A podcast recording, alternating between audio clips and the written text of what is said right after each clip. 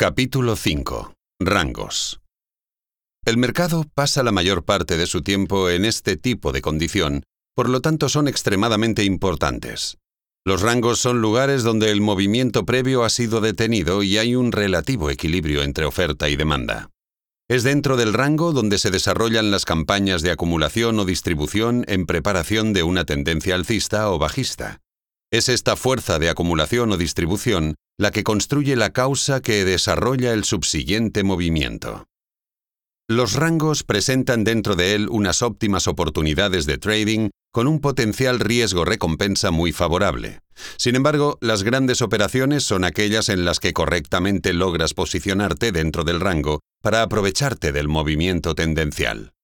En la operativa en tendencia, como el precio ya se encuentra en movimiento, se habrá perdido parte de su recorrido. Al tomar ventaja de las oportunidades dentro del rango, hay posibilidades de coger un movimiento mayor. Para estar correctamente posicionado al inicio de la tendencia, debes ser capaz de analizar la acción del precio y el volumen durante el desarrollo del rango. Afortunadamente, la metodología Wyckoff ofrece pautas únicas con las que el operador puede llevar a cabo esta tarea con éxito. La identificación de los eventos y el análisis de fases se hacen herramientas indispensables para la correcta lectura del rango.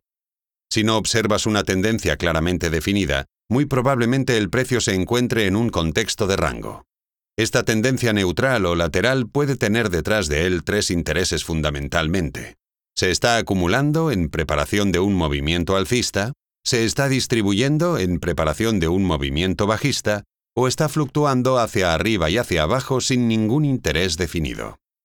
Las fluctuaciones aleatorias deben ser ignoradas, ya que probablemente no hay interés profesional detrás de ese mercado.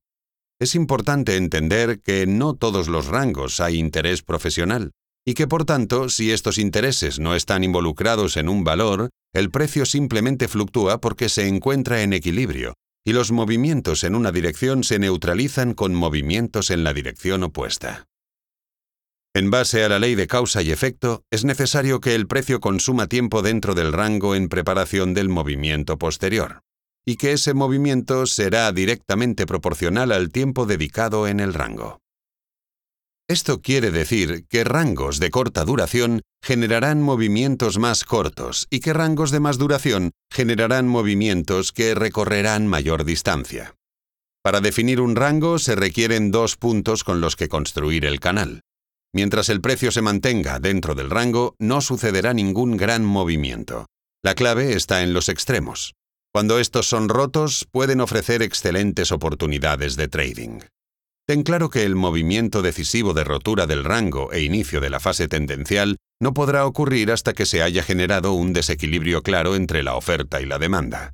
En ese punto el mercado debe estar en control de los profesionales y estos deben haber confirmado que la dirección hacia donde dirigirán el movimiento del precio es el camino de la menor resistencia. Esto quiere decir que si han acumulado con la intención de lanzar los precios al alza, primero verificarán que no encontrarán resistencia, ventas que frenen esa subida. Cuando comprueben que el camino está libre, iniciarán el movimiento. De igual manera, si han estado distribuyendo, vendiendo con la intención de hacer bajar los precios, necesitan asegurarse que la demanda flotante, interés comprador, sea relativamente bajo.